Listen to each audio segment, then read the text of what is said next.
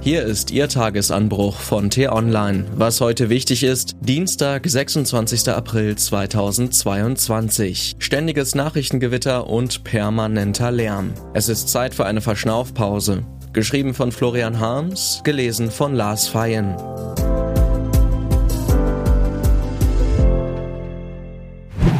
Endlich Ruhe. Hoffentlich haben Sie behaglich geruht und beginnen den Tag nun harmonisch und ausgeglichen. Das ist in diesen Zeiten gar nicht so leicht und das liegt nicht nur an den düsteren Nachrichten, schlechten Träumen oder dem Schrecken beim Blick in die leere Kaffeedose. Es liegt am Lärm. Ein Viertel aller Deutschen fühlt sich in ihrem Wohnumfeld durch Lärm belästigt sei es durch Verkehr, Geschäfte, Fabriken oder Nachbarn. In Großstädten sind es sogar ein Drittel. Aber auch die meisten anderen Bürger sind regelmäßig mehreren Lärmquellen ausgesetzt. Bei fast der Hälfte der Bevölkerung sind es der Straßen, der Schienen und der Luftverkehr. Dabei nehmen wir viele Geräusche gar nicht mehr als störend wahr. Wir haben uns an den Krach gewöhnt. Wie still die Welt sein kann und wie wundervoll die Natur eigentlich klingt, hören wir nur noch in Ausnahmesituationen. In dieser Hinsicht war der Corona-Lockdown eine Wohltat, doch die Zwangspause ist vorbei, nun wird wieder gehetzt, gewerkelt und gedröhnt, als gäbe es kein Morgen. Man kann bezweifeln, ob das gesund ist. Wahrscheinlich täte es vielen Leuten gut, öfter nur wenig oder am besten gar nichts zu hören, weil man dann unweigerlich beginnt, in sich selbst hineinzuhorchen und weil es durchaus überraschend ist, was man dort findet. Eigentlich wäre es gar nicht schlecht, die Dinge gelegentlich neu zu gewichten. Natürlich sind die vielen Termine, denen man tagtäglich hinterherjagt, wichtig, und die Nachrichten aus Berlin, Kiew und Moskau sind es auch. Man will ja viel schaffen und man will ja alles wissen. Doch was im Leben wirklich von Bedeutung ist, das entdeckt man oft erst in Momenten der Ruhe. Sei es ein Wunsch, eine Idee, ein anderer Mensch oder was auch immer. So, genug gepredigt. Bevor Ihnen nun die Füße einschlafen, sei noch verraten, dass morgen weltweit der Tag gegen Lärm begangen wird. Der Aktionstag ist dazu da, möglichst viele Menschen über die negativen Folgen von Schall und Krach aufzuklären und Wege aufzuzeigen, wie sich die permanente Lärmbelästigung in unserem Alltag dämpfen lässt. Man kann den Eindruck haben, das war noch nie so nötig wie jetzt. Mehr Ruhe und mehr Bienenbrummen täten uns allen gut. Viel Getöse machen auch Toni Hofreiter und Marie-Agnes Strack-Zimmermann. Weil CDU und CSU immer noch nicht so recht herausgefunden haben, wie Opposition geht, haben der Grüne und die Liberale aus den Koalitionsparteien den Job kurzerhand selbst übernommen. Nun triezen sie den Kanzler mit immer schärferen Attacken in Talkshows, Interviews und Pressekonferenzen.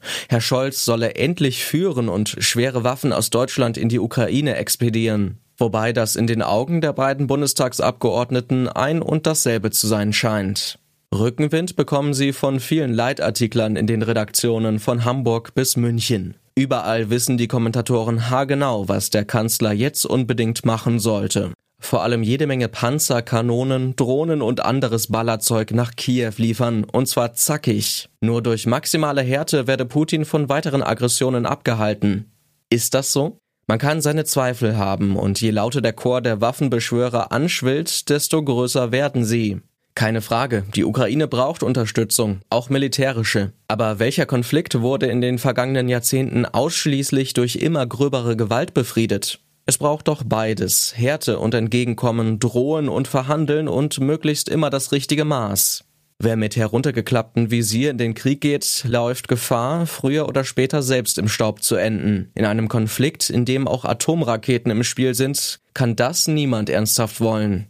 An Olaf Scholz ließe sich viel herumkritteln, schreibt unser Kolumnist Gerhard Spörl. Doch eines könne man ihm nicht absprechen, seine Ernsthaftigkeit, die der Weltlage überaus angemessen ist. Das leuchtet ein.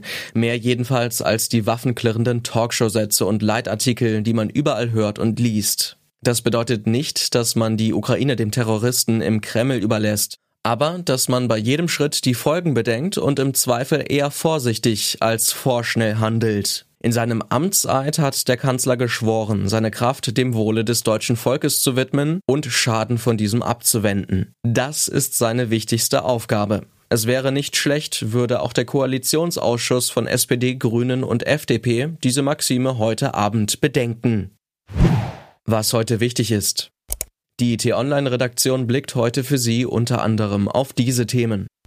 US-Verteidigungsminister Lloyd Austin trifft nach seiner Rückkehr aus Kiew auf dem amerikanischen Luftwaffenstützpunkt Rammstein in der Pfalz Militärs aus 40 Staaten. Gemeinsam wollen sie die weitere Aufrüstung der ukrainischen Armee organisieren.